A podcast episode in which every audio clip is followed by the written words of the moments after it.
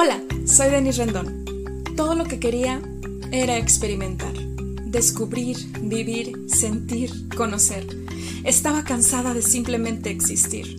Y todo lo que quería era que todo lo que quería se hiciera realidad. Así que decidí conquistar mi camino y ahora soy parte de la minoría de personas que actúa para liberarse de su esclavitud interna. Ahora vivo bajo mi propio sistema de creencias. No me conformo con lo que dicta la sociedad. Cuestiono todo. Me expreso escribiendo, cantando, bailando, siendo fiel a mí misma. Creo en mí y me reconozco como un águila con espíritu de mariposa.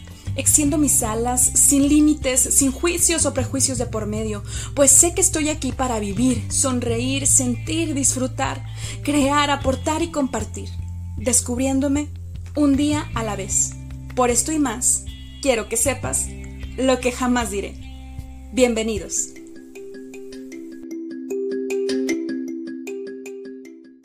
Querida audiencia de lo que jamás diré, estoy muy contenta, muy agradecida con Dios, con la vida y con todos y todas ustedes que de alguna manera co-crearon conmigo esta entrevista que es, o sea, ya lo están viendo, si están viendo este episodio por Spotify, en, en video podcast o en YouTube, ya están viendo de quién se trata, de uno de nuestros amados mentores, Rafael Coppola, y si no lo conocen, pues ahorita lo van a conocer, por supuesto. Él es empresario y es piloto aviador, además es TED Speaker e imparte conferencias sobre temas para emprendedores y para gente que tiene miedo a volar.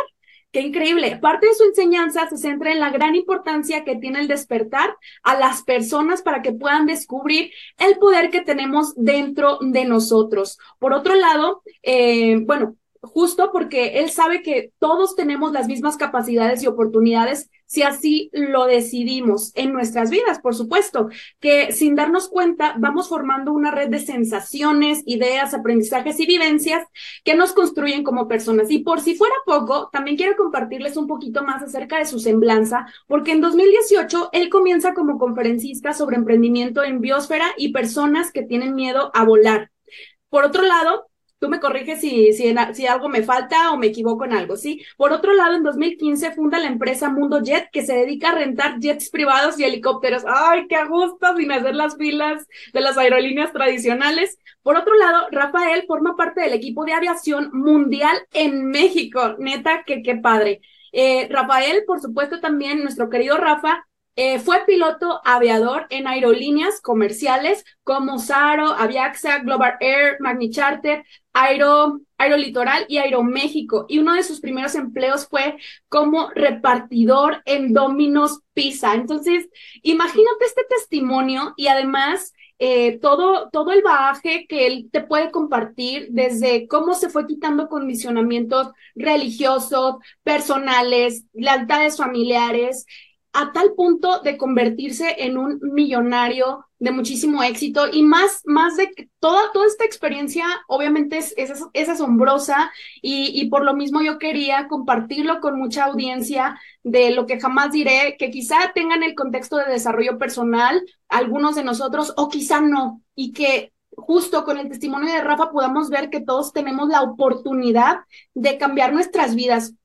Además, yo quiero presumirles que en octubre del año pasado, del 2022, tuve la oportunidad de compartir escenario con él cuando me, me gradué como conferencista este, profesional de una mentoría. Aquí tengo mi, mi reconocimiento, este, Potencializa tu liderazgo fue la conferencia donde, por supuesto, Rafa fue de los mentores que cerraron ese increíble, e increíble evento. Entonces, obviamente que me siento, este, pues muy halagada y muy, muy bendecida por Dios. Y sobre todo también decirles que una de las cosas que me gustó más de Rafa, que ahorita ya, ya quiero cederle el micrófono, pero esto me parece importante también resaltarlo, que cuando tuvimos eh, la oportunidad de cenar después de esta conferencia, pude ver al ser humano.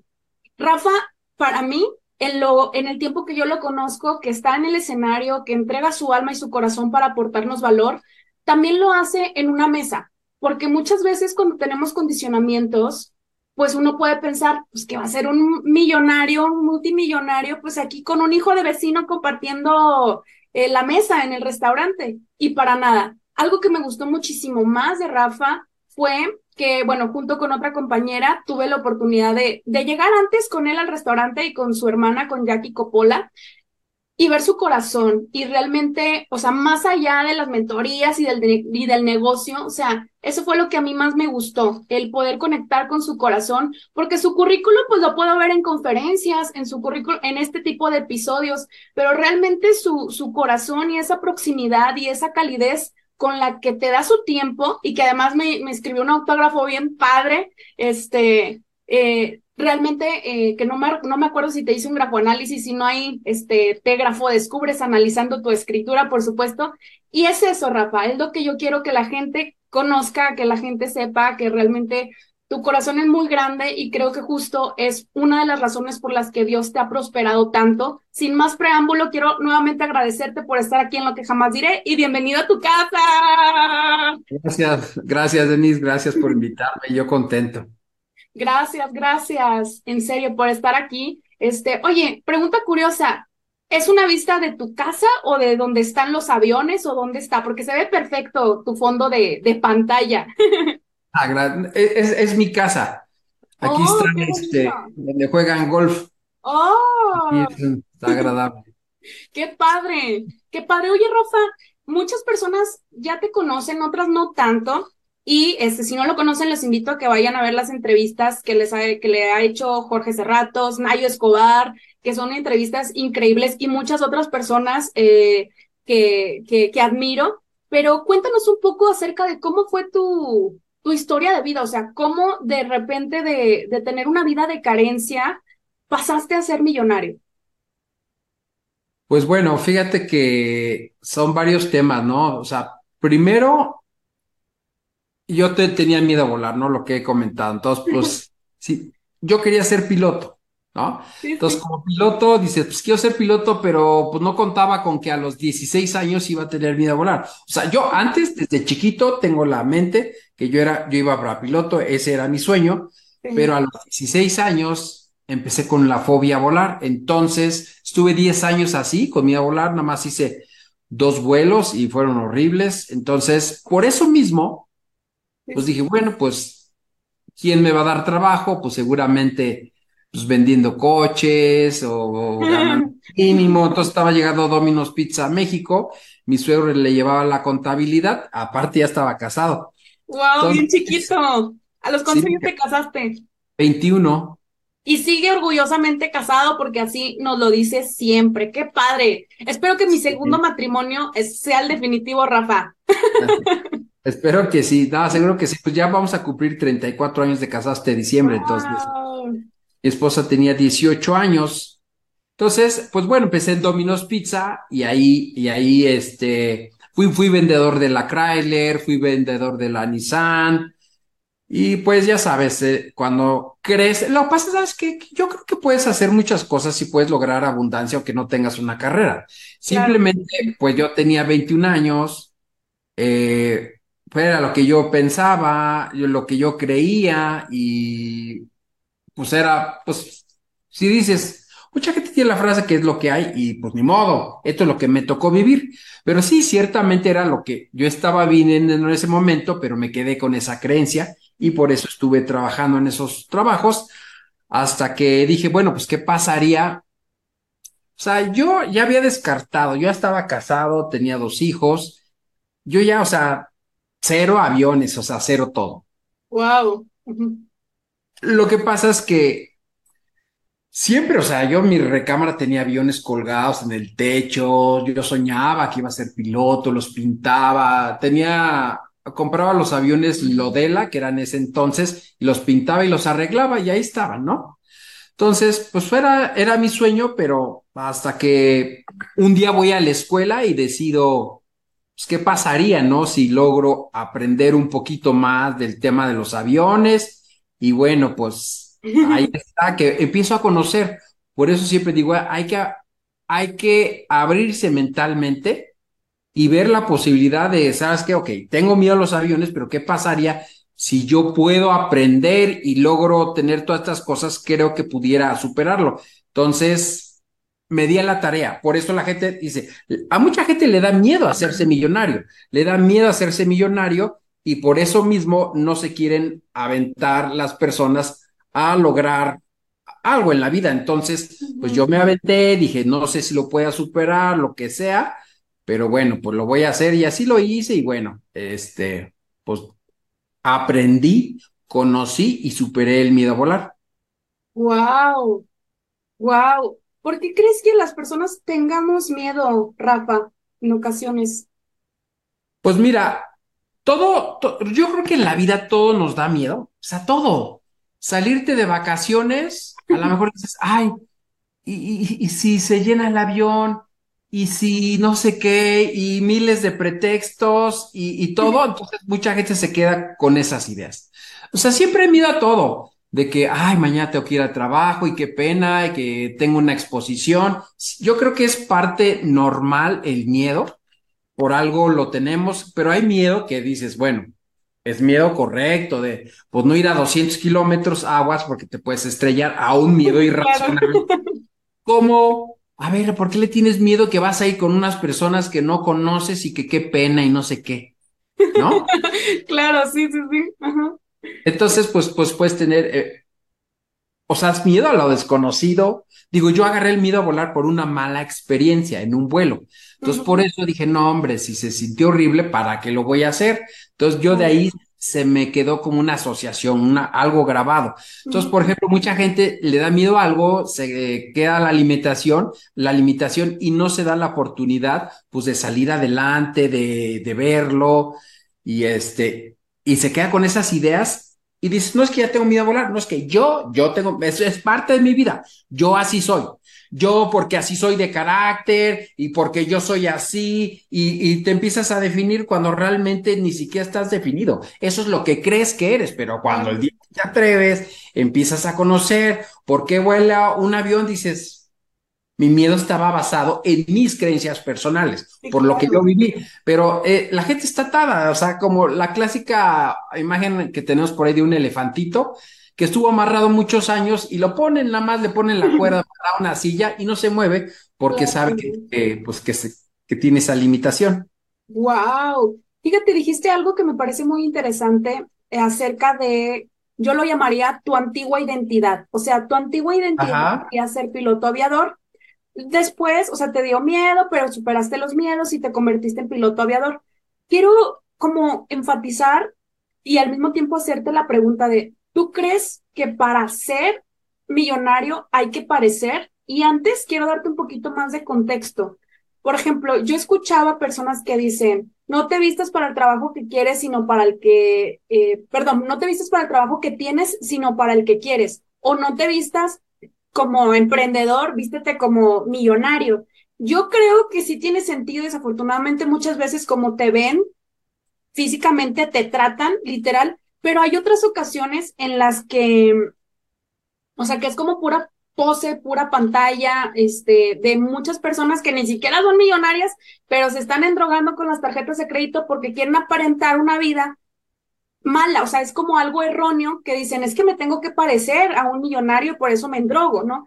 Pero tú, por ejemplo, Rafa, en ese sentido, ¿tú qué piensas? Como, eh, ¿qué nos podrías recomendar como para manifestar justamente el, el adquirir esa nueva identidad que incluso tú adquiriste. O sea, de piloto aviador lo superaste, te pusiste metas, como nos lo comentas en tus testimoniales, te pusiste una fecha límite, renunciaste a tu empleo, pero después te transformaste ya en un empresario que le va muy bien, de empresario millonario. ¿Cómo fue esta transición interna?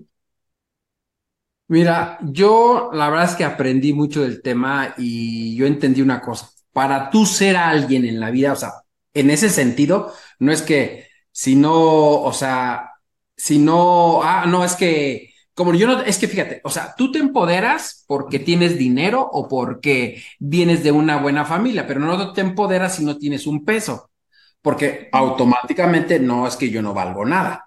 Pues tú un billete le puedes decir de mil pesos imbécil, estúpido, y el billete sigue costando igual. Pero mucha gente te dice muchas cosas y la gente se queda con esas ideas y sí piensa que no vale.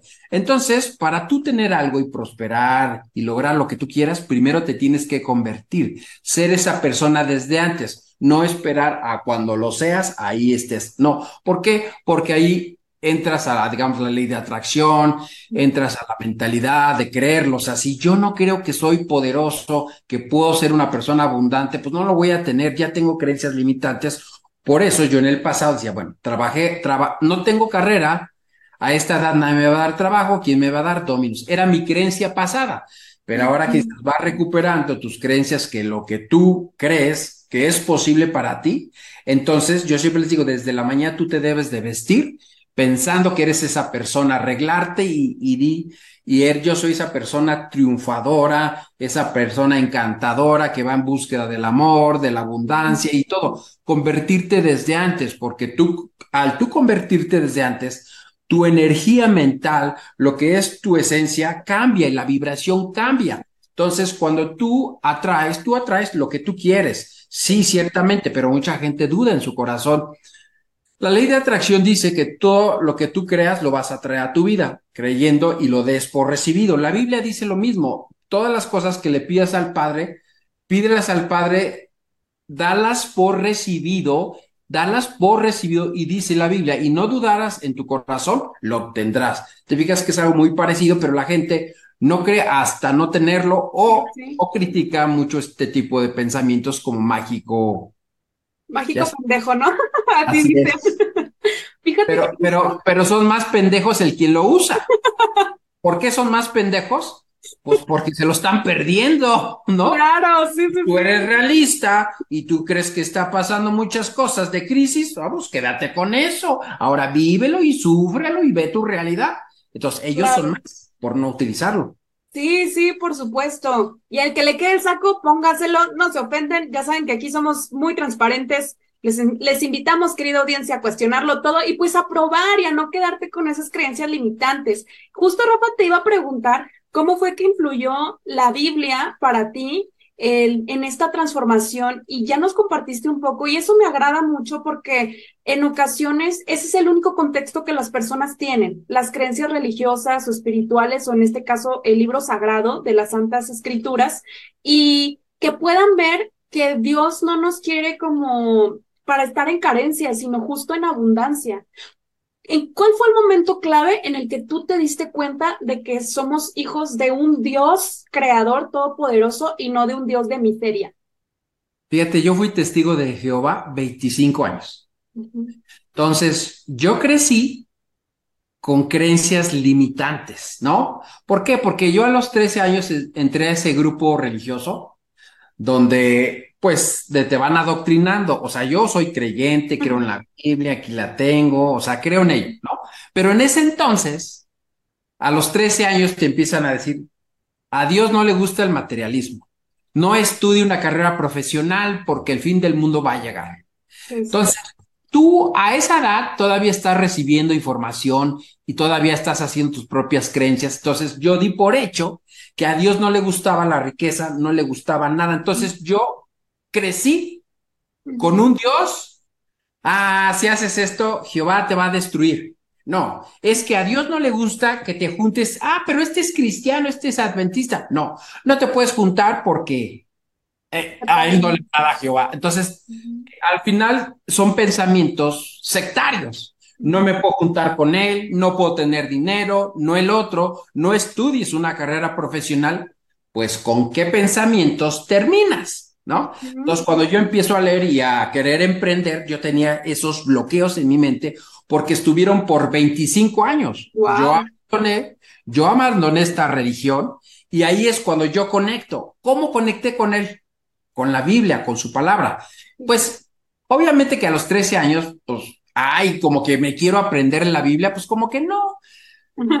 Estás muy chiquito, pues escuchas eso y pues te meten el miedo de que si no haces bien las cosas o si no vas a las reuniones y Dios te va a destruir y Dios te va a destruir, Dios te va a destruir. Entonces empiezas a tener un concepto totalmente erróneo de Dios y estás viendo un concepto de un Dios vengativo, de un Dios que te puede destruir y entonces pues todo, ay no, es que no le gusta a Dios, no esto, entonces Tú no empiezas a amar a Dios, tú no empiezas a amar a Dios, le tienes miedo, aprendes el temor a Dios, pero, o sea, hay, hay, un temor en la Biblia, que la Biblia habla que, que Proverbios dice que el verdadero temor es la sabiduría, respetar a Dios, pero es el temor de que, ay, no, ya, ya dije una grosería, híjole, me Jehová me va a destruir. Entonces crecí con eso. Sí, sí, sí, yo también.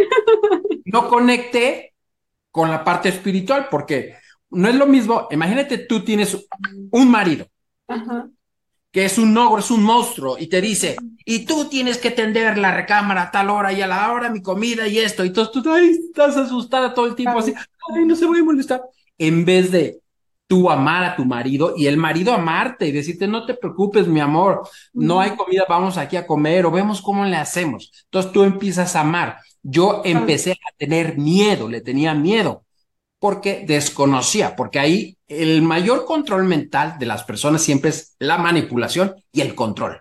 Entonces, como la gente no lee y es floja, es bien fácil manipular a las personas y las tienes con miedo. Pero solamente mucha gente que está ahí está porque no, es que es el transporte al paraíso, es el transporte a muchas cosas y el transporte es Cristo, ¿no?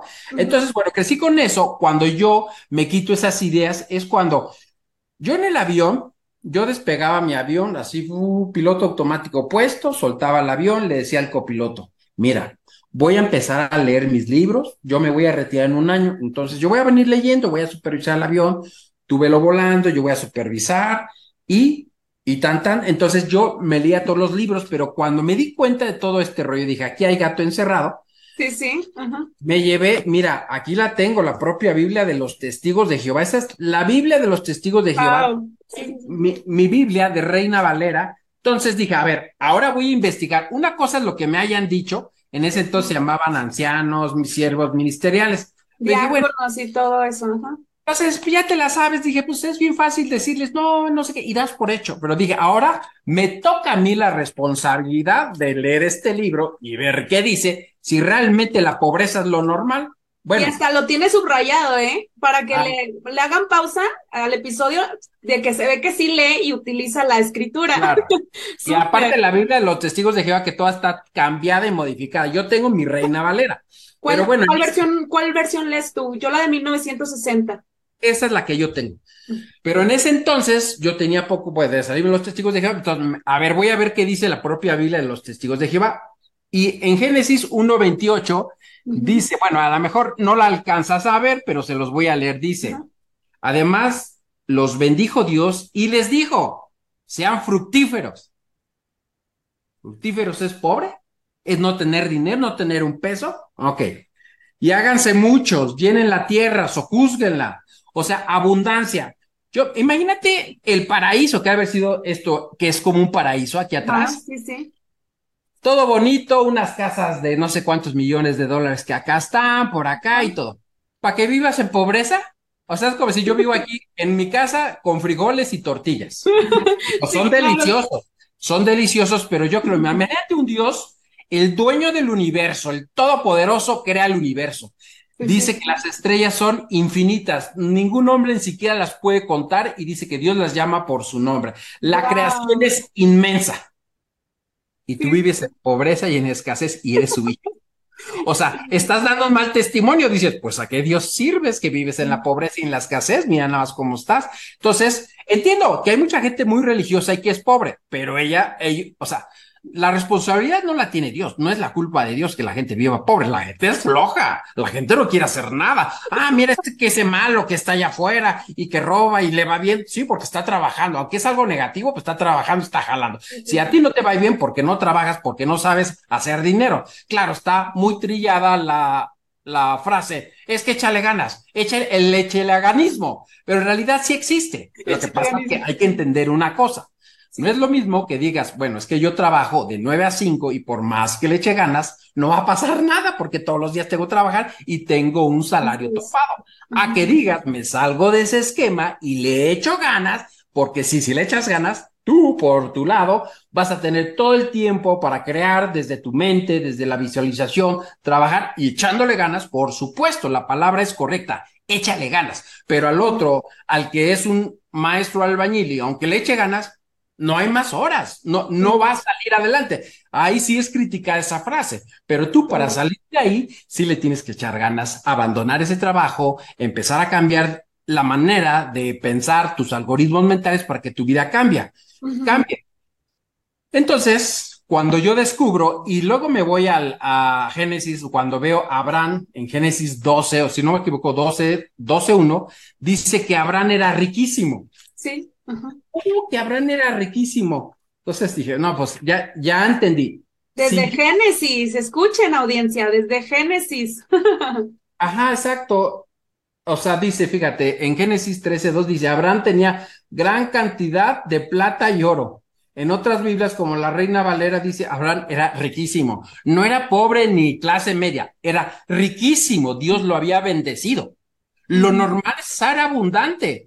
O sea, lo normal es eso, lo anormal es ser pobre, lo anormal es ser gordo, lo anormal es estar enfermo, estar infeliz, este, deprimido, eso es anormal. Entiendo que pasemos por circunstancias donde nos vaya mal financieramente, salud, todo eso, pero no es normal que la gente se quede en la pobreza. Estamos felices y soy feliz en la pobreza, bienvenido aquí a tu pobre casa. Tenemos hasta frases pobres, a tu pobre casa ya lo estamos diciendo, no, es que es tu pobre casa, tu pobre coche, tu pobre todo. Sigues manifestando pura pobreza. Exacto, y luego bailamos la de y no tengo dinero de Juan Gabriel, y sí, no, no, no. Hemos normalizado la pobreza. Claro. Hemos normalizado la obesidad. Todas las cosas malas son normales. Qué desagradable, es cierto. Fíjate, Rafa, que una de las cosas que más admiro de ti como mentor es que no solamente empezaste como un despertar con tu desarrollo personal y como, nos mencionabas al inicio de, de, esta entrevista, de que pues ibas leyendo también eh, libros en el avión, etcétera, y no solamente los libros, que ahorita nos puedes compartir algunos títulos de los que fueron significativos para ti, de, de, de, los autores, etcétera. No solamente fueron esos libros los que tú utilizaste, sino que hiciste justo, digo, y, y todos somos libres de, de tener las creencias espirituales o religiosas que queramos, pero una de las cosas que a mí más me hizo conectar contigo desde la primera vez que te vi, que justo fue el año pasado en un evento de desarrollo personal, por, por cómo haces tu conferencia, por una canción que pones de Samuel Hernández de Levanto mis manos, que me conectó muchísimo. Yo dije, esto es, o sea, quiero que mi familia, mis hermanos sepan que yo respeto, ¿verdad? Ellos, ellos son cristianos y, alguien más de mi familia son testigos de Jehová incluso. Yo ahorita no profeso ninguna religión, pero pues son mis bases y fui bautizada como Pentecostés, pero cuando yo vi tu conferencia me conectó tanto porque yo dije, es que esto es la espiritualidad. No necesitas una etiqueta, un dogma religioso para conectar con Dios. Y de las cosas que más me llamó la atención fue que además de los libros que tú leías y que por aquí abajo tengo algunos que tengo pendientes por leer, aquí abajo de mis novelas, este, y he leído otros más, Tú hiciste de la Santa Biblia tu mentor, tú hiciste de Dios tu mentor. Y es algo que, que he visto también en común con otros mentores que son millonarios, que tienen hábitos, además de los hábitos básicos de dormir, comer saludable, tomar agua, hacer ejercicio, meditar. Además de esto, de esto como de estos pasos eh, básicos, porque yo cuando empecé mi despertar de desarrollo personal, yo dije, hmm, qué curioso que casi todos los millonarios y millonarias hacen este ABC, que son elecciones diarias, por supuesto, y que gracias a Dios, si yo tengo el privilegio de ver, de sentir, de escuchar, de, etcétera, pues hazlo. Y también me llamó mucho la atención porque dije, qué casualidad que están conectados con Dios o Ser Supremo, la fuente, como cada quien le quiera llamar. Pero en particular contigo me llamó la atención esto, que hiciste de Dios tu mentor. Pero yo ahora quiero preguntarte, Rafa, o sea, solo este, esta decisión de cambiar, de dejar tu identidad anterior de repartidor de Domino's Pizza, incluso de piloto aviador, aunque sabemos que sigues siendo piloto y das mentorías y tienes empresa de jets, pero el dejar esa identidad anterior para ahora dedicarte al mundo empresarial, o sea, fue simplemente porque se te vino así como la inquietud o pasó algo en tu vida, porque los seres humanos solo cambiamos, o más bien dicho, evolucionamos por automotivación o por dolor. ¿Hubo algo que pasó en tu vida o en tu familia, no lo sé, si nos gustas compartir, que te dijo, ya estoy harto de la miseria y ahora voy a, ser empresario y posteriormente millonario, multimillonario? yo creo que en la vida a veces uno cree que es que yo soy, nací para ser piloto, nací para esto, pero vas abriendo capas en tu vida que vas dándote cuenta que puedes hacer más cosas. Pero mientras no tengas un autoconocimiento, no hay un despertar, ¿no? La gente piensa que la vida que te tocó ya está formada, ya es una realidad y ya no se puede cambiar. Yo fui de esas personas que cuando yo era piloto, había tres caminos para irme a mi casa y prefería irme por Reforma Lomas, que era una zona más residencial, daba más vuelta, pero prefería ir por ahí. ¿Por qué? Porque me gustaba ver las casas bonitas, en vez de irme por constituyentes, dije, me voy por ahí, por lo menos me voy deleitando y viendo coches bonitos. A mí siempre me ha gustado eso, siempre. Padre, pero, yo, sabía, en mi interior, yo, yo lo tenía claro, que yo sabía que yo no iba a vivir esa vida. ¿Por qué? Porque yo ya era piloto, ya tenía una carrera profesional, ya tenía mi vida hecha. Entonces, por eso no se vayan con la finta, no está hecha, es lo que tú has hecho nada más. Entonces, eh, exacto, cuando yo paso en un vuelo a Monterrey, que voy de Monterrey a la Ciudad de México, anteriormente, bueno, antes de irme a este vuelo, de, de este ejemplo, yo había estado en muchas aerolíneas y siempre yo tenía un trabajo como de Odín, me iba en la mañana y regresaba en la tarde, o sea, yo volaba todos los días, pero siempre estaba en mi casa. Yo soy hombre de familia, me gusta estar con mis hijos, con mi esposa. Entonces, me cambio de aerolínea, estoy como capitán de Grupo Aeroméxico y ahora entro al esquema que mi papá tuvo en el pasado, que se iba ocho días, regresaba uno, cinco, entonces ahí es donde dices, wow, o sea, yo estaba muy contento, exacto, porque estaba muy contento porque ya estaba en Aeroméxico, la mejor aerolínea, de México, padrísimo, siendo comandante. Yo no era comandante, estaba soñado, pero un amigo me dijo, Rafa, acuérdate de mí, vas a vivir con tu maleta de arriba para abajo. Y entonces empecé a hacer conciencia y digo, no, no más, pues sí, tan feliz que no observaba eso y me di cuenta que claramente tenía 36 años y a partir de los 36 años me iba a olvidar de Día del Padre, Día de la Madre, ir a comer el domingo, o sea, podía haber coincidir en algunas fechas y ahí es donde yo le digo a Dios, Dios, por favor, me acaba, o sea, sea, yo ya lo sabía, pero cuando hice conciencia, hay gente que no hace conciencia, ah, está bien, muy bien, puedo hacer lo mismo aquí, papá, está perfecto. Ahí hago conciencia en mi vida y me acuerdo, todavía estaba dentro de los testigos de Jehová ahí y acaba de salir de la reunión en Tecamachalco y le dije, Dios, ¿sabes qué? No me gustaría seguir volando, o sea, dame sabiduría porque yo quiero salirme de aquí porque tengo 36 años. Yo sé que cuando no tenía carrera pensaba, ¿a dónde voy a ir? Pues a Domino's Pizza. Ahora, si yo renuncio, ¿cómo le voy a hacer? Porque soy piloto, no creo que toque una oficina y me den chamba a esta edad y sobre todo, pues que yo soy piloto, es, un, es algo especializado para operar un avión. Entonces sí le dije a Dios, dame sabiduría. Y esa sabiduría llegó con otros libros, ¿no? Pero sí, siempre, siempre le reconoceré y te diré que lo que yo tengo hoy, en todo aspecto, se lo debo a él. Por eso yo no me digo, o sea, sí sé que soy, o sea, siempre me he dicho soy fregón, soy el otro, pero todo se lo debo a él. No me puedo adornar y decirte, mira, lo que yo he construido solito, este imperio que he hecho, yo lo he hecho solo. Sí, sí, sí no, no, no podría hacer eso porque yo recuerdo en el pasado que se lo pedí, hoy lo vivo y hoy lo tengo, se lo agradezco y todo lo que tengo se lo debo a él. Entonces, es así. Qué bonito. Creo que justamente es la gratitud y la gratitud con Dios es uno de los principios básicos también para. Creo que las historias de todos al final de cuentas son muy similares o estamos conectados y eso es lo que más me gusta de aportarle valor a las personas.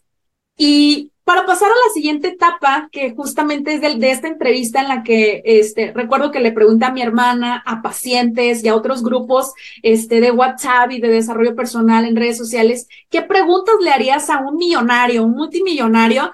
Eh, claro, fui filtrando y se quedaron las mejores preguntas eh, y vamos a comenzar esta, algunas que son como más sencillas de responder, este, pero me parecieron bien interesantes. Mira, voy a comenzar con esta pregunta que dice así, ¿Cómo le haces para conciliar el sueño al tener tantas responsabilidades empresariales? Fíjate que yo desde, o sea, imagínate, yo como piloto, ¿tú crees que me, o sea, que me preocupaba por los, por los pasajeros? No es que no me preocupara, yo disfrutaba mi vuelo y yo despego y, o sea, yo no estoy pensando, híjole, traigo 200 pasajeros, ¿qué voy a hacer? ¿Qué nervios? Los voy a, yo están en mis manos, en mi, no, hombre, ya no pienso en nada, o sea, sí estoy consciente, obviamente hago mi trabajo, pero por la puerta, yo estoy divirtiéndome, estoy trabajando.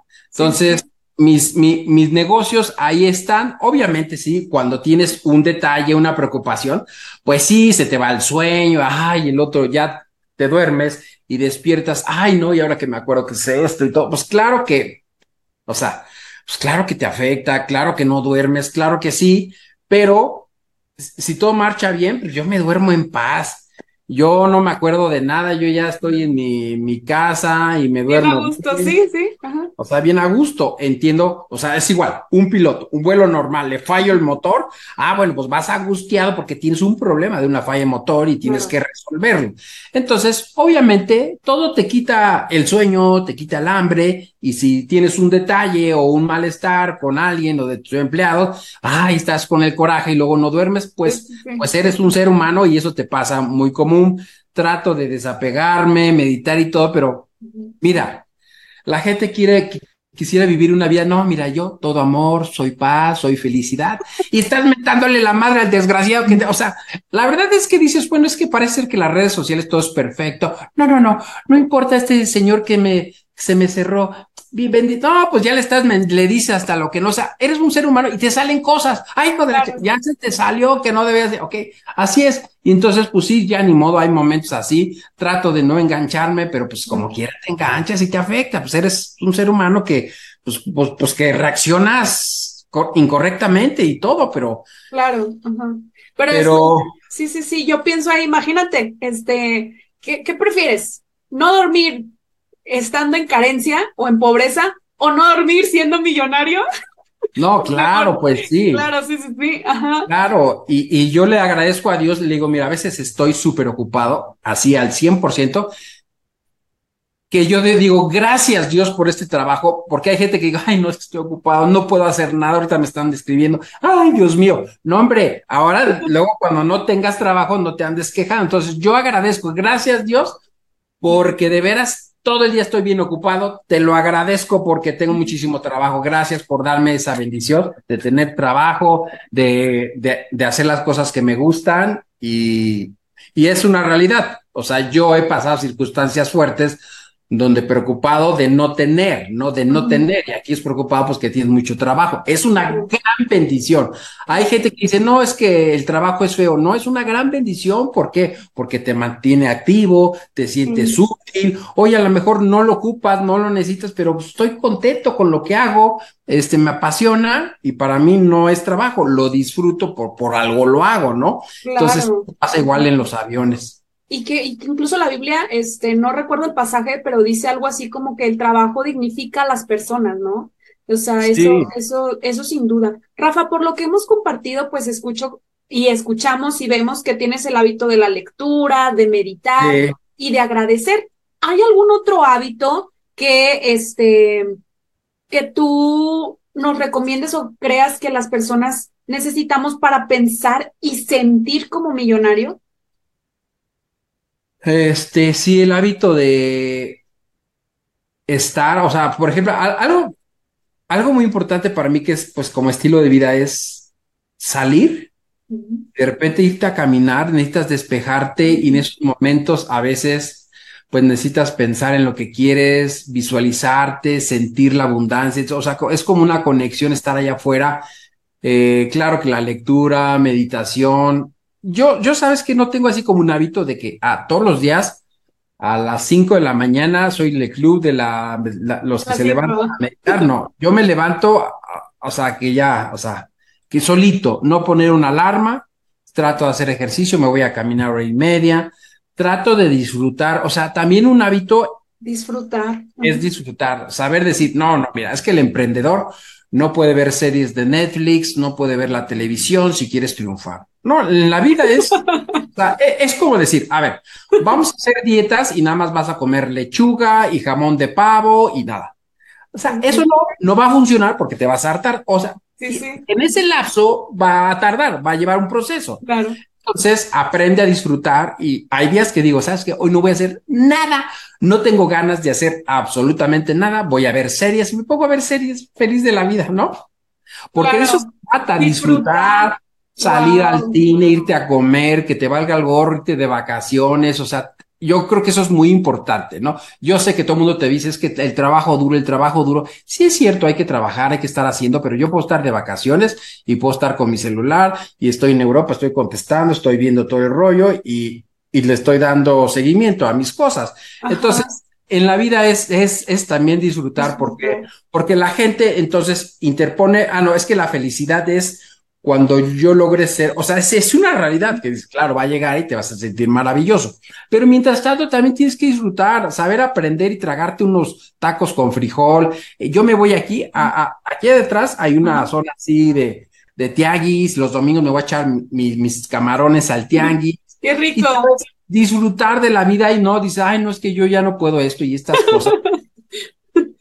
Yo creo que no se te olvide tu esencia, quién eres, de dónde vienes, saber disfrutar, agradecer. Creo que algo muy importante es ser, agradecido en la vida, agradecer un día más. Cosas tan sencillas que son imposibles, aunque tengas todo el dinero del mundo. Que no cuestan, justo. No, no cuesta, es ir, respirar, sabes que hay oxígeno, que hay partículas que siempre están ahí, sabes que va a salir el sol, sabes que va a llover y tú no pones dinero para eso. Entonces, por eso siempre les digo, hay tres clases de riqueza. La primera es importante, la riqueza espiritual, la riqueza con tus hijos, tu familia, tu salud y luego la abundancia, porque pues hay gente que también tiene mucha lana, pero está solo, sin su familia, ya la perdió, ya destrozó. Entonces creo que lo ideal sería poder tener esa riqueza en todos los sentidos. Entonces, siempre agradecer todas las cosas porque el yo moverme y caminar y poder andar en mi moto, poder andar donde yo quiera, pues es una gran bendición poderlo hacer tener mi cuerpo. Entonces damos por hecho de que ya lo tengo, doy por hecho que va, va, a amanecer a las seis y media de la mañana y, y nos hace falta eh, reflexionar en las cosas que son gratis y que aunque tuvieras todo el mundo, yo con todo el dinero del mundo no puedo prenderle y que salga el sol y moverlo y que se apague a las siete y que la tierra esté en rotación y va a mil setecientos kilómetros por hora, yo no puedo modificarlo. Por eso tengo que estar conectado a esa fuente que es Dios y vivir agradecido, disfrutar de la vida. Y yo como testigo de Jehová no podías disfrutar la vida. No, es que a Dios no le gusta que hagas fiesta, nada más con los testigos de Jehová. Nada más puedes orar por los testigos de Jehová, nada más esto por ellos. Y dices, o sea, ellos no saben disfrutar, no saben disfrutar y decir, ellos no festejan cumpleaños, no sé si lo sepan. Bueno, ya sabes, no festejan cumpleaños. Entonces dices, a ver, hoy es un cumpleaños, hoy es, gracias Dios por un año más no es algo pagano porque hoy cumplo un año más de vida, gracias. Entonces no aprende a valorar nada, todo es miedo y ahora, o sea, yo creo que la vida se trata de tener paz, de disfrutar donde estés, porque yo he visto niños que están en África y están felices, hay gente, es cierto, están pasando circunstancias fuertes que no tienen una felicidad total seguramente, pero pero yo creo que la idea son felices y son pero son felices, sí, exacto. Entonces, a veces mucha gente contempla la felicidad a cuando tengas ese resultado. Sí, claro, te va a dar felicidad, por supuesto, y te vas a sentir muy feliz y gozoso de cumplir metas, pero si no te vas a amargar porque el tema del emprendimiento es llevar un camino, llevar un viaje y la gente se desespera y suelta y regresa a hacer lo mismo. Entonces, claro. Es una preparación mental. Sí, es, es un tema mental. La abundancia y las riquezas es mental. Claro. Rafa, entrando a las preguntas finales aquí, sabrositas de este tema. Antes de avanzar ya a las, a las preguntas de cierre, hay una pregunta más. Hace rato mencionabas que pues obviamente hay preocupaciones que en ocasiones pues sí, pues pueden ser desagradables o te quitan el sueño, pero ¿cómo le haces tú para mantener la fortaleza espiritual o la motivación cuando las cosas no marchan bien en algún área de tu vida, sea la que sea? Pues mira, ahí están y yo lo que hago es que a veces sí te da coraje, que algunas circunstancias pasan, que se atoran algunas cosas. Yo lo que hago, obviamente sí me afecta, como todo, me, de repente así digo, bueno, Dios, mira, yo sé que hay cosas que yo no entiendo, no sé por qué están pasando. Te las dejo a ti, por favor, dame sabiduría y resuélvelas tú. Esta persona está haciendo esto, por favor, te lo dejo a ti Este, yo trato de, yo trato de siempre estar en una sintonía así bonita, que nadie te rompa la paz, pero siempre hay algo que, ay, que esto pasó, o inclusive alguien de tus empleados saben lo que hacen las cosas, pues claro que te molestas, todo, o sea, eres muy buena persona, muy agradable, pero claro que hay un momento y dices, no, espérate, esto no se hace así, está mal lo que hiciste, y, te, y sí te saca de tu equilibrio en ese momento, pero el chiste es regresar otra vez. O sea, en la vida no es todo es felicidad, así de, o sea, así que te despiertes, hola, buenos días, bonito sol, bonito. Ay, es cierto, la realidad es que si tú te despiertas, te grabas, Puta, ya son las seis y media, qué flojera. O sea, ¿qué estás diciendo? claro. Bueno, ya, y te levantas y vas todo, o sea, en tu nido, ahí vas. O sea, yo sé que en los videos ahí salen las películas y, ay, estoy feliz. Y hasta las mujeres todas maquilladas, ¿no? Ajá. Y entonces tú dices, espérate, yo me estoy despertando y no tengo ganas de ir a, o sea, yo me despierto y digo, no manches, tengo que ir a un viaje, qué flojera, estoy irme al aeropuerto y todo eso, o sea, Hacemos engañar a las personas pensando, y entonces cuando las personas se despiertan así, ay, no, qué horror, tengo que ir a trabajar, pues ni modo, lo que sea, y dices, pues ¿será que yo estoy mal? ¿Será que la gente millonaria despierta así, con la sonrisa así, y estás así todo el día así? te despiertas, ay, no manches, ya me acordé que tengo que decirle esto, pásame el celular, y todo medio adormilado, pero estás ahí trabajándole. Esa es la realidad de lo que pasa, nada más que la gente pone, obviamente, el mejor post aquí, aquí la con la familia, así y ya termina y, y por dentro estás haciéndola así, ¿no? Entonces. La brindiseñal, exacto, sí, sí, sí. Sí, wow, excelente. O sea, básicamente, pues sí, es aceptar este que no todo es como color de rosa, o sea, y, y, y tú mismo te refuerzas esta misma, pues, motivación y fortaleza espiritual. Y me encanta porque estás resaltando mucho pedirle sabiduría a Dios y entregarlo a Dios, y eso, eso es algo hermoso. Rafa, ¿se ocupa mucho dinero para iniciar un negocio? El primer negocio millonario que yo hice, ocupé ni 20 centavos. Se ocupan ideas. wow. Se, ocupan, como dicen por ahí, para cocinar huevitos, muchísimas cosas.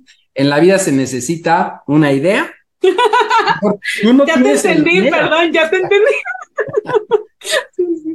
Porque a lo mejor tú tienes una idea maravillosa, pero otro eres inversionista y él tiene el dinero. Entonces, entonces mucha gente dice, no, es que yo no puedo ser emprendedor porque no tengo dinero, pero puedes tener una idea o puedes tener una relación que conecte y automáticamente te deje un dinero de por vida.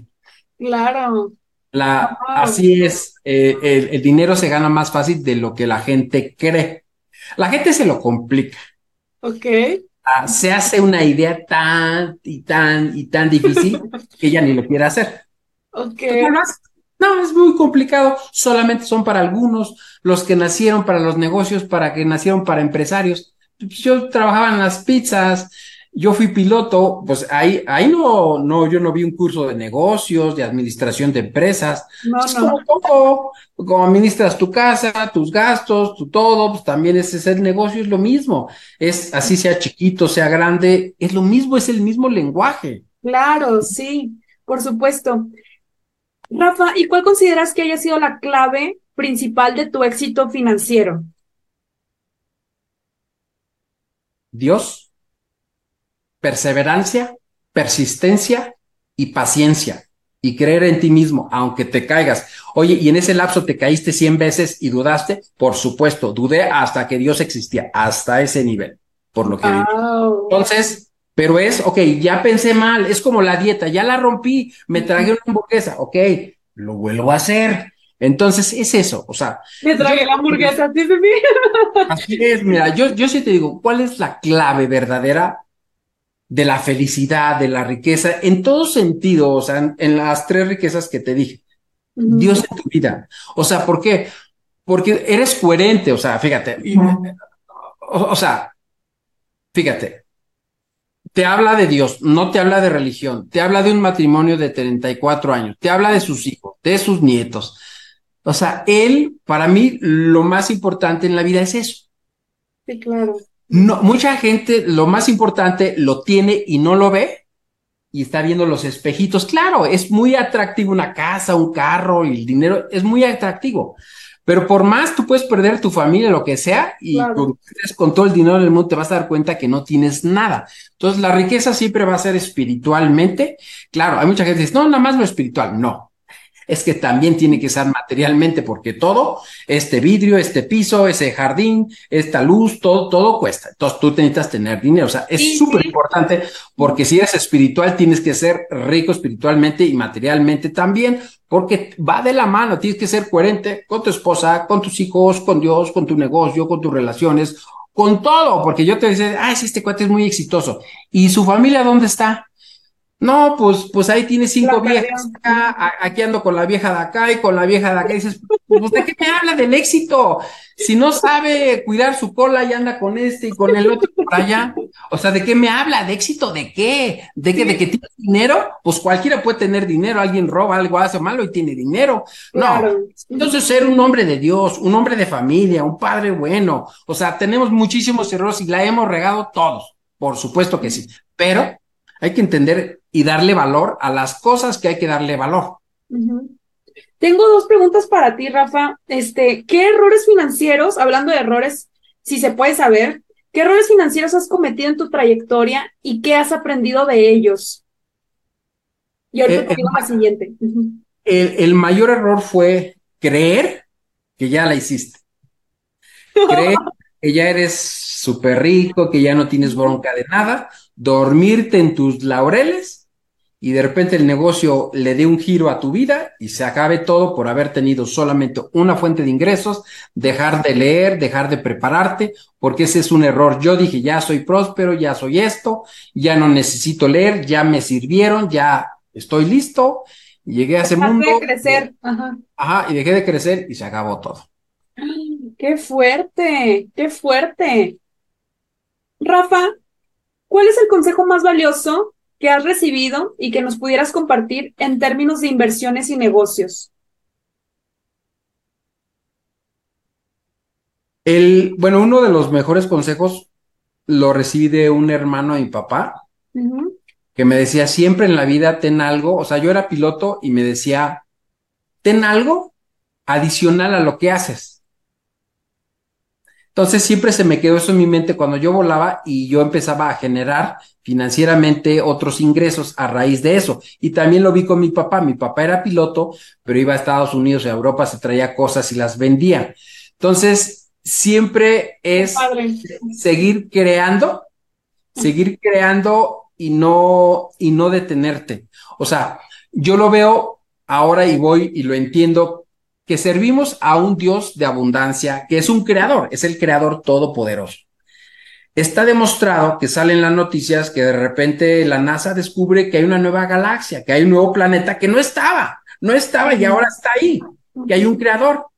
Entonces, el mejor consejo que yo he recibido ha sido de que yo soy hijo de un creador y tengo que seguir creando la vida que yo quiero vivir. Entonces, con eso me quedo porque digo, hay gente que dice, es que ya voy a cumplir 60, ya me voy a retirar y ya no voy a hacer nada. No, o sea, los grandes millonarios siguen trabajando no porque necesiten, sino porque te sientes útil, vives más años, estás más saludable y tienes que, que seguir creando. Entonces, a veces muchos dicen, ¿con quién te mentoreas? No, yo me mentoreo con tal y yo con tal. Sí, sí. ¿Y Dios dónde quedó? Pues es el gran mentor de mentores que diseñó el universo con él. Yo creo que los mejores consejos te los vas a llevar ahí. Y sabes que yo me arrepiento, te lo digo sinceramente. Yo cuando empecé a cambiar mi mentalidad, que yo era testigo de Jehová y que me salgo y empiezo a leer los libros, yo sabía en mi interior que estaba haciendo algo mal, que estaba leyendo libros de negocios, me sentía mal por todo lo que yo viví. O sea, tú pensabas que estabas haciendo algo mal, iba en contra de tu religión. Exacto, y por eso yo no era una persona millonaria, por eso no era. Pero cuando descubrí en la Biblia me di cuenta que sí, o sea, por, o sea, me di cuenta que la Biblia hablaba de la riqueza y de la abundancia. Entonces me arrepentí, dije, ¿cuántos años leyéndole y dándole un lugar a Kiyosaki? Te lo recomiendo, o sea, yo no digo que no lo lea, por supuesto que yo lo sigo leyendo. claro. ¿Cuántos años pasaron para yo entender que este libro era, o sea, hay libros que te van a dejar dinero, te van a dejar dinero y todo el dinero del mundo. pero este te da algo que no puedes, no lo puedes comprar con todo el dinero del mundo. ¿Y qué es esto? Vida eterna. La vida eterna, ni un suplemento, puedes alargar, dice la vida. ¿Cuánto podrás alargar? Por eso la Biblia dice, en mi mano derecha tengo la vida, en mi mano izquierda tengo la riqueza. No te vayas a la izquierda, no te vayas a la derecha. Estate conmigo, yo soy tu padre. Entonces se nos olvidó este a los emprendedores, el libro, el que deberían haber leído siempre, es este. Ahí está el libro de Proverbios, ahí, está el libro de todo, todas las, o todo lo que pasó en el Israel cuando Dios los sacó, y historias de éxito cuando se decepcionaron y que no creyeron, siempre les fue como en feria. Aquí es un libro de grandes lecciones y de emprendimiento y aparte te enseña de la creación.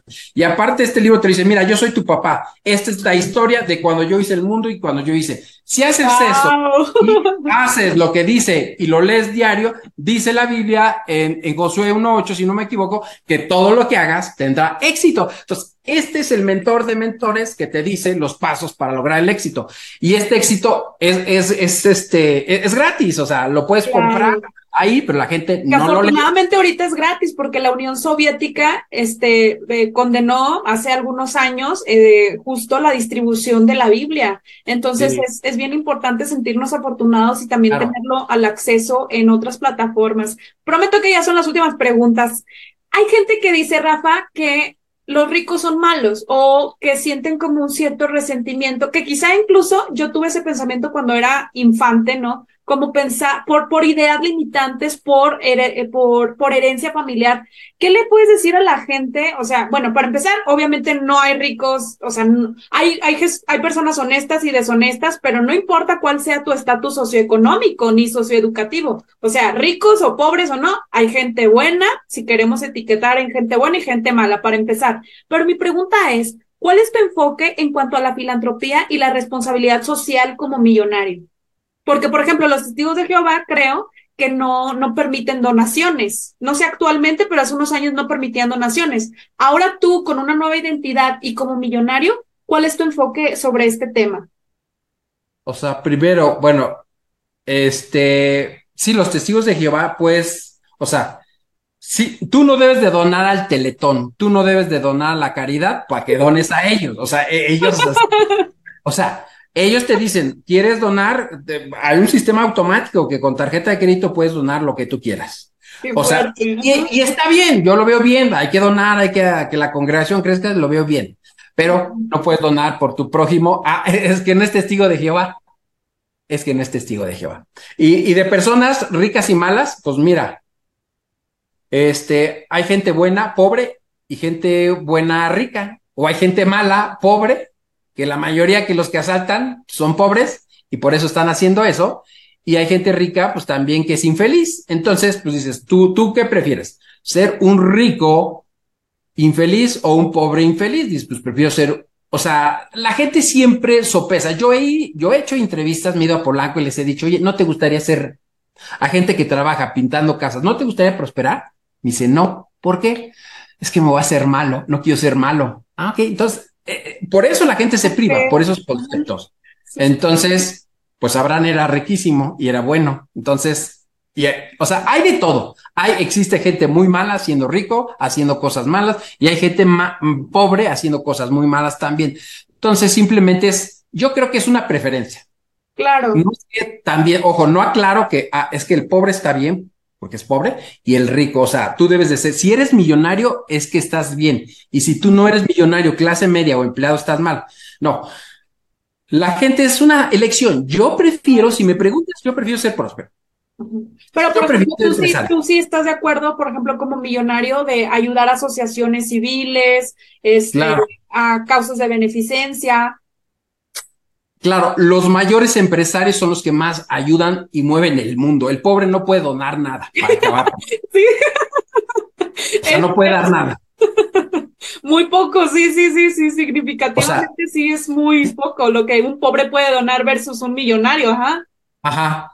Y digo, no digo que no, porque también está el de la Biblia, la, la, viejita que dio todo su dinero y dio todo lo que tenían. Hay gente, hay gente miserable que tiene todo el dinero del mundo y no va a comer, no va a tomarse un buen vino porque cree que no se lo merece por tacaño y miserable. Eso hasta la Biblia te dice que los que quieren acumular, acumular, acumular, pero no saben vivir, no tienen nada. por eso, este, por eso eh, el rey Salomón decía, al final él decía, tuve lo que todo hombre hubiera querido tener. Tuvo dinero, tuvo mujeres, tuvo... Los hombres más ricos del mundo tenía una, novia, una naviera, exportaba camellos de Egipto y todo.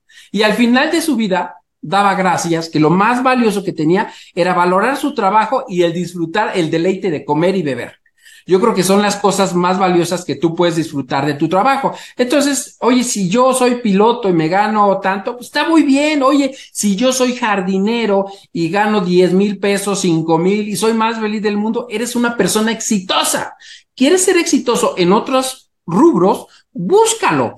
Pero si no, yo creo que lo mejor es a que tú seas feliz. Sabes que yo soy feliz volando aviones, yo soy feliz dando terapias, estás del otro lado. No es que a fuerzas en el mundo del emprendimiento, no, es que los chingones son los ultra ricos y los que tienen millones de seguidores. Esos son vacíos. E, esos son adornos que por las acciones, lo que hiciste, obviamente, y el trabajo te llega. Pero lo más, lo más eh, valioso, pues de la ecuación eres tú, porque imagínate a alguien que, que, se pierda de la vida y que ya no esté y se murió, pues se pierde de la vida. Entonces, la gente ve espejos, ve, ve, ve, visiones raras, o sea, espejitos y no sabe disfrutar y ahí pierde la familia. Ahí dice la gente se va a Estados Unidos, pobre gente, a un maltrato, a que les paguen eso cuando podrían emprender aquí. Claro que es falta de educación, muchas cosas y... y, y falta de mentor, falta de dirección. Y mis respetos a toda esa gente, pero pues, pues vas a lo mismo, a que te traten peor, a mejor y no estás con la familia. Entonces, ¿cuál es la riqueza?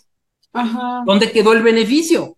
Claro. Pues hazlo aquí, estate con tu familia, estate tranquilo y pues obviamente vas a trabajar lo mismo, pero allá.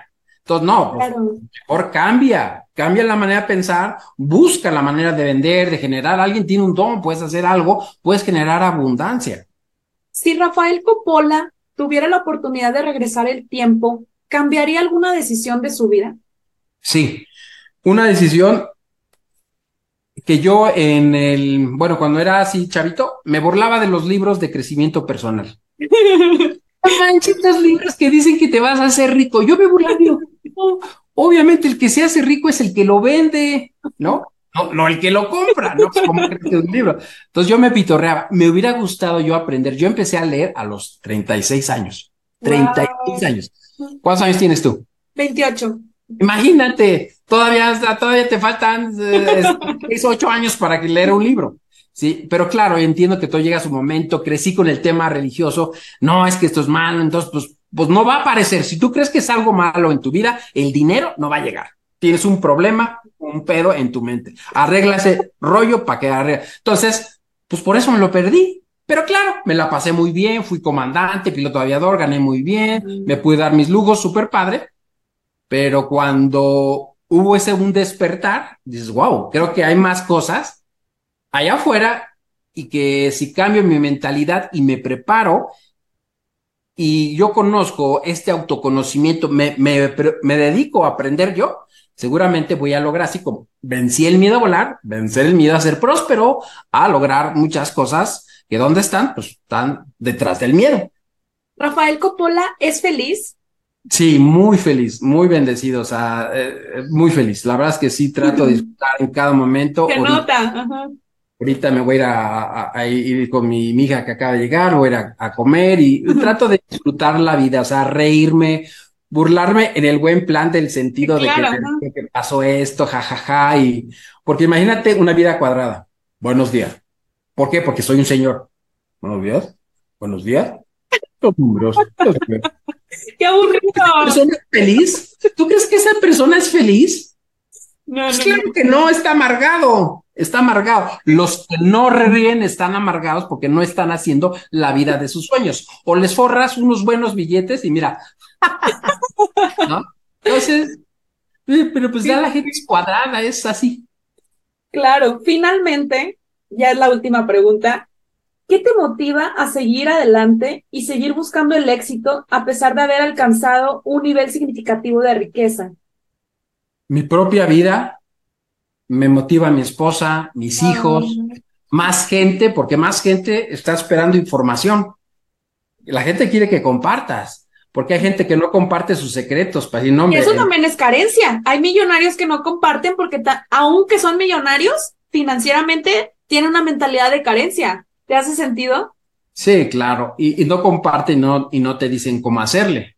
Entonces, yo creo que, mira, si Dios te ha pasado por circunstancias, ha recorrido tanto camino, ¿por qué no les dices a las demás personas, háganlo por ahí, no estén batallando? Por eso les enseño el ayuno intermitente, porque cuando bajen de peso, el siguiente transformación es hacerte millonario. Entonces, pues si ya lo sabes, ahí está, les comentas. Oye, pues prosperen, cambien la mentalidad. Ahí está, y la información además es gratis. Cuando alguien ya quiere, dices, ah, bueno, quiere algo personal, quiere una mentoría, ah, bueno, ya es diferente, ¿no? Dices, bueno, como todo, pero ahí estás, una responsabilidad, tienes, has pasado muchas cosas, pues enseña y enséñales que hay manera de acortar el tiempo. ¿Cómo? Pues con un mentor. Llevo unos meses justo con el ayuno intermitente y todo, entonces básicamente la próxima millonaria, uh, Porque Rafa dice que es más difícil bajar de peso que hacerte millonario. Entonces, yo sí, yo sí se lo creo porque implica muchas disciplinas y mucho más. Rafa, para cerrar, ¿alguna recomendación que quisieras decirle a las personas? Que nunca, ni por un motivo desistas a tu sueño, pero lo más importante es que lo principal enfrente de ti es Dios. O sea, Dios no va atrás en el emprendimiento. Lo principal en la vida es tener a Dios, porque si no lo tienes, aunque no creas en Él, no tienes nada. Solamente vas a tener una vida pasajera de 70, 80 años. Dios tiene que estar en primer lugar en tu vida. Tiene que estarlo presente porque ese, esa esencia, esa creación te va a llenar a ti, te va a hacer muy feliz. Creo que es algo importante que la gente hoy como juventud no lo ve ah, es que por ahí hay un Dios, yo no sé si exista o no, yo respeto a todas estas, y mucha gente me dice, es que Rafa, es que todos somos dioses. Bueno, pues si tú eres Dios, pues resuelve tu vida y hazte millonario y cómprate un castillo y 100 aviones porque tú eres Dios. Entonces, tú no eres Dios, sé humilde, reconoce que hay una fuerza creadora. Es como decir, mira, conozco los Teslas, pero Elon Musk no existe.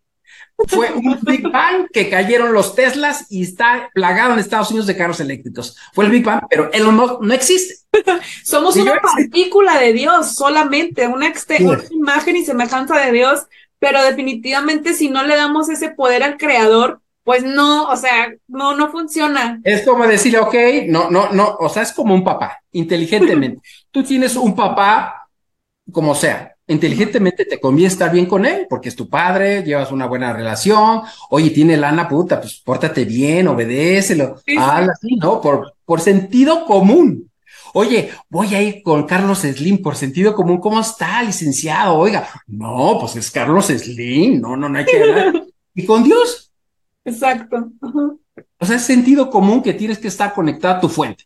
Quieras o no, tienes que estar conectado a tu fuente. Si tu celular no trabaja, conéctalo a Apple y va a funcionar porque se va a resetear el sistema. Por eso a cada rato se actualiza. El ser humano necesita, está demostrado estudios, que cuando la gente toca la Biblia siete veces en la vida, perdón, en cada semana, su vida mejora en ansiedad, en depresión, en todo. Los que no la tocan, este es un examen que hicieron en Estados Unidos, les pusieron electrodos les pusieron a leer la Biblia una vez a la semana, nada pasó.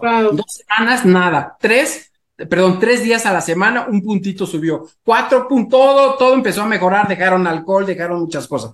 Este no es un libro común hecho por humanos, es un libro que diseñó Dios, se la dictó un humano para que te lo diera y lo leyeras. No es, es como una carta que te deja tu papá, ahí se la, ahí la tengo, ahí la, o sea, es como decir, a ver, quiero ser millonario, voy a abrir el libro de Kiyosaki ya lo abro del río Kiyosaki, voy a ser millonario porque tengo el libro abierto de Kiyosaki. La gente tiene la Biblia para espantar espíritus y la tiene ahí, pero nunca la lee. Es como querer conectar con algo con Dios y no la lees. Este libro es para leerlo, no es un adorno. Wow, Rafa, ha sido un verdadero placer el poder compartir contigo. Este, la verdad estaba algo inquieta, no, no tanto nerviosa, pero bueno, sí un poquito nerviosa, inquieta porque pues es la primera vez que, que que entrevistó a un caballero millonario, este, y que además es mi mentor, o sea, que además es mi mentor, que para mí pues también, pues mis figuras de autoridad las respeto muchísimo. Reitero que estoy muy agradecida y sé que la gente que nos está viendo, que nos está escuchando también, esto sin duda va a romper este paradigmas. Eh, quiero también eh, agradecerles de nuevo a todas las personas que co-creamos esta, esta realidad para que en lo que jamás diré, pues esté aquí Rafa Coppola. Me siento muy honrada de que estés aquí en la tercera temporada de tu podcast. Y cuéntanos, por favor, Rafa, o sea, ¿Cómo te encuentra la gente en redes sociales para que aprenda de ti, de aviones, del ayuno intermitente, de Dios, de espiritualidad y que también vayan a seguirte? En todas las redes sociales, todas, arroba Rafael Coppola. Rafael Coppola. A Coppola con doble P y tengo dos podcasts, El vuelo del emprendedor, que es puro audio. En Spotify, está increíble. Spotify, y luego tengo el de Indescriptibles, que ya son entrevistas. En YouTube, ¿ok? Para que lo sigan en esos canales también. Rafa, muchísimas gracias. Yo aquí estoy aquí como grabando y que esté aquí la evidencia. ¡Oh, ¡Qué padre! Digo, como quiera va a estar en video, pero no es lo mismo que en el claro, Entonces, yo quiero nuevamente agradecerte y bueno, pues decirle a las personas que vayan a escucharte, a seguirte. Y esto fue lo que jamás diré, entrevistando a un millonario. Hasta pronto.